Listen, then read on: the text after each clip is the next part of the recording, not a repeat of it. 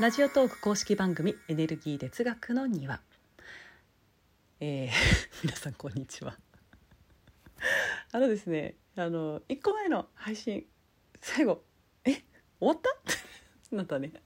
なりましたね。私にもなった。いやダメだこれ。本当に。もう12分じゃ12分じゃ足らない。困ったね。うん。あのや分数をねその秒数を見ながら、えー一応取っているんですけども喋りながら明らかに足らない明らかに足らないどうしようもう一回取り直しかなどうしようと思ったんだけれどももう一回取り直すのにちょっともうなもうな夜だしなもうなと思ってもうそこで思い切って切りましてえあの2本目さっきの続きです。はいいきますよ。うん。で、えー、38歳女性結婚したいしたいと思っているけれども、えーずっと婚活頑張ってるけれども結婚ができないっていうねお話でしたね。うん、でじゃあちょっともうねその続きで今撮ってるのでそのまま前回のやつ聞いてその後これ聞いてくださいねもういきなり話し始めますね。うん、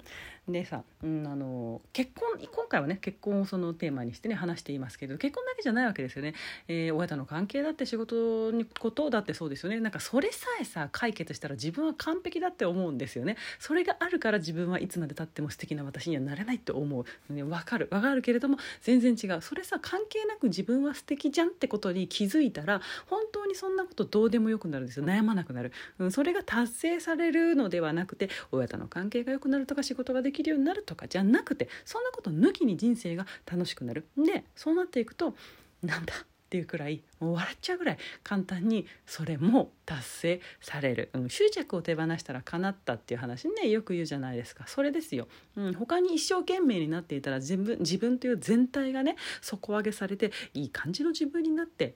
そのもう自分って今の自分じゃないわけじゃないですか。ね、でその自分になってそれも叶う、うん、または叶わなくてもいいってなる。必要ないことだったなということに気づく、うん、私もありましたよ。その結婚でもビジネスでもないけれどもねどうしても欲しくてたまらなくてでも手に入らなくて苦しくて苦しくて辛かったもありました、うん、今はねもうそれもなくなってあ手に入ったわけじゃないんですよ、うん、でもそれがなくても私って幸せなんだって分かったということ。欲しくて仕方なかった頃の私が思い描いていた幸せと今の幸せってじゃあ比べてどうかって言ったら全然全く違うものなんだけれども今になってみたらさこっちの方がなるほどな今回の人生はこれだったねっていう感じです。うん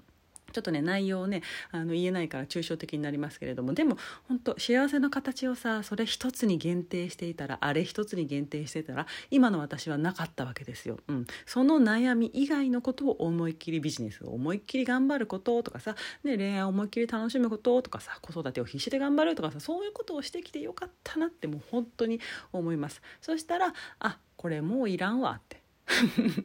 今の私がいいってなったそんなもんです。うん。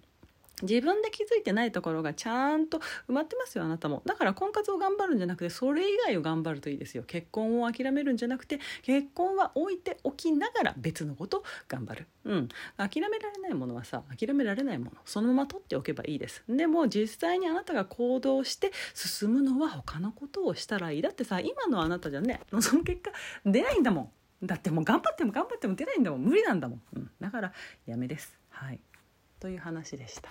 うんね、よくさ執着をね手放すと、えー手に入りますよっていう言葉を聞いたことある、ね、言われるから聞いたことあると思うんですけれどもう本当にそうですよそれ以外のことをやってたら、えー自分っていうものがねもう次の一歩次の一歩って進んでいってさ今の自分ではない自分になるよね。でその自分が見る世界景色っていうのはさ今のあなたが思っているのと全然違う景色が見えるわけよ。その自分に託そううん大丈夫だから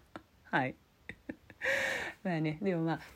何？だからってさいろんなことをさ諦め諦めましょうってことではないよ全然、うん、自分のやりたいものはやりたいものでさ湧き上がってくるものはさね。だってそうなんだもん。それはそれでああなんか自分はこれがやりたいんだな、うん、でもその結果それが手に入らないんだったらこっちをちょっと頑張ってみようかなみたいなね。全体が見られるようになっていくといろんなことがね手に入るようになってきますよ、うん、本当に幸せが感じられるようになる。私もね本当に今話したけどもさ結構長いね本当に何十年とね、えー執着していたもうどうしてもそれが欲しいと思っていたものがねあったわけですよ、うん、でも全然今はもうそれが欲しいと思わないですからね、うん、まあそういうね見方もあるということではい。頑張ってください。というわけで えーこんな形で2本目になったのは初めてでしたがはい。しょうがないね。うん。聞いてくださってありがとうございます。それでは皆様、えー今日もお疲れ様でした。ごきげんようスオフローラでした。バイバイ。